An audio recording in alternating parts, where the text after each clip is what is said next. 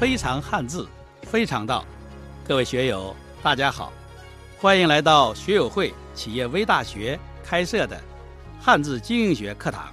我是毛国华，非常高兴和大家一起解汉字、品经营。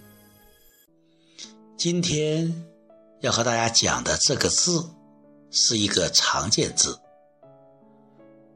就是肯定的“定”。否定的定，淡定的定，决定的定。这个“定”字，对我们来讲，应该说很重要，很有意义。为什么呢？首先，让我们看一看这个“定”字是怎样写的。一个宝盖儿，下面一横，底下是一个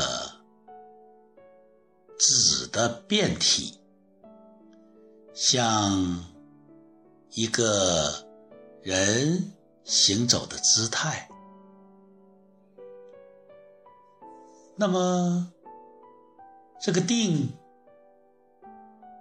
为什么会有这样的一个呈现呢？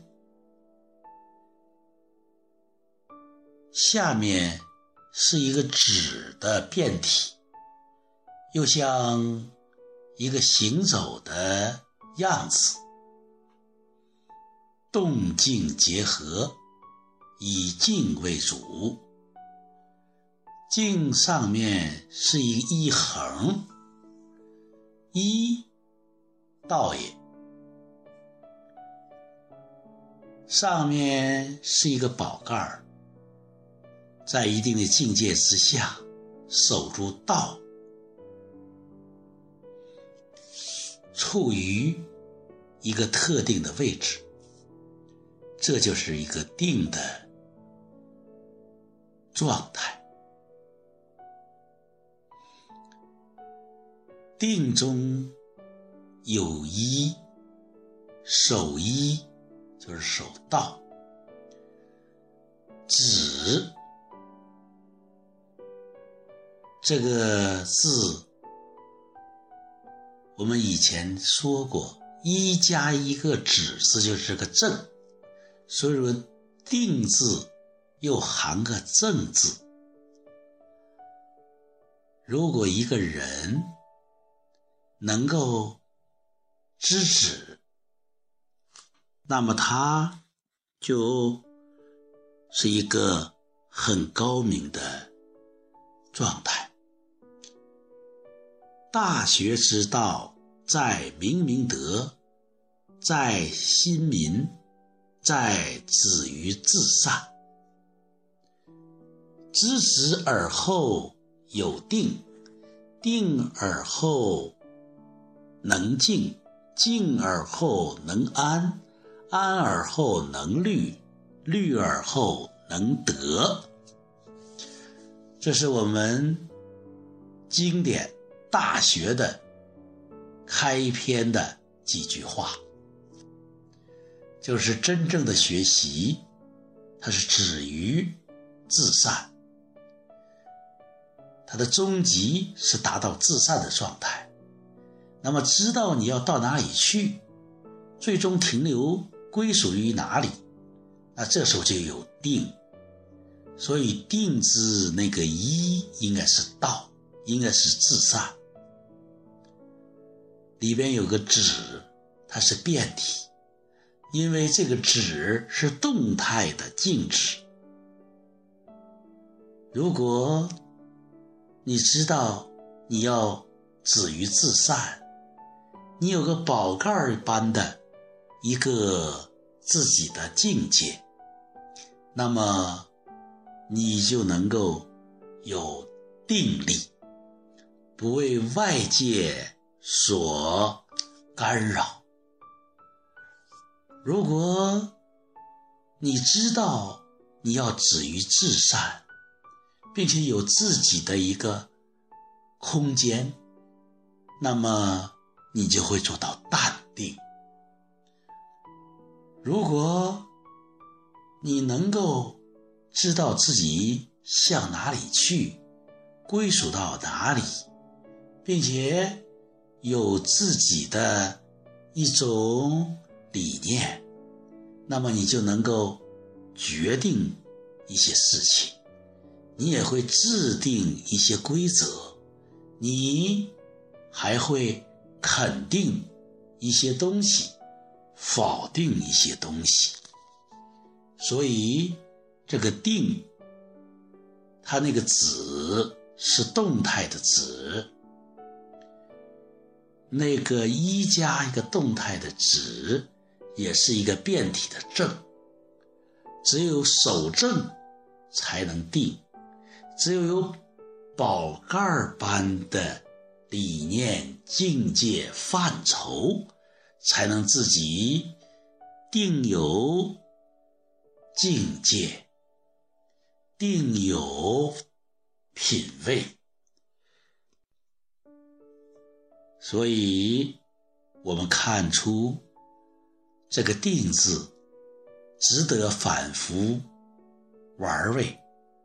你如果能定，那么你就可能知道自己是干什么的，给自己定性。然后明确自己的走向，给自己定向，知道自己应该在哪个地方，那就是定位。在工作中，在学习中，在交流中，你会知道自己该做多少。有个定量，然后形成自己的风范习惯，进而为自己定型。正如我开办这个小小的电台，我的电台的名字有几次变动，现在我把它。定位为解汉字说法律，解字说法。为什么呢？因为我发现汉字中，它从会意的角度能够挖掘出一些规律，而这规律能给我们一些启示，是一种难得的智慧。用这种智慧来解读、来解说我们生活中的法律，讲给大家一种清新、简单、务实的启发。所以，结合我对国学直觉的解读。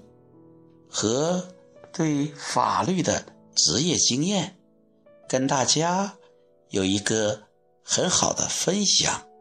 相信这既是我对自己智力、经历很好的挖掘，也会给大家一个非常全面或者别开生面的一种。视角，让我们从中觉察、挖掘一些可能被我们忽略的东西。其实，这个汉字，它每个字的表达，它都是一种意思，而法律叫做。意思表示，我们很多时候是通过字义来推测或者确定你的意思表示。合同就是两个平等主体对民事关系的设立、变更、终止，所做的一致的意思表示。这个意思表示，往往落到纸面上就是一个个汉字，所以对汉字的准确的把握和使用，往往对于确定一个人、一个民事主体的意思表示有很大的意义。呃，今天。和一个朋友分享，他就很激动地说，在起草合同的时候，忽略了一个小小的字儿，结果损失很大。他和人签个合同，他给对方供应砂石，结账时的约定是隔月。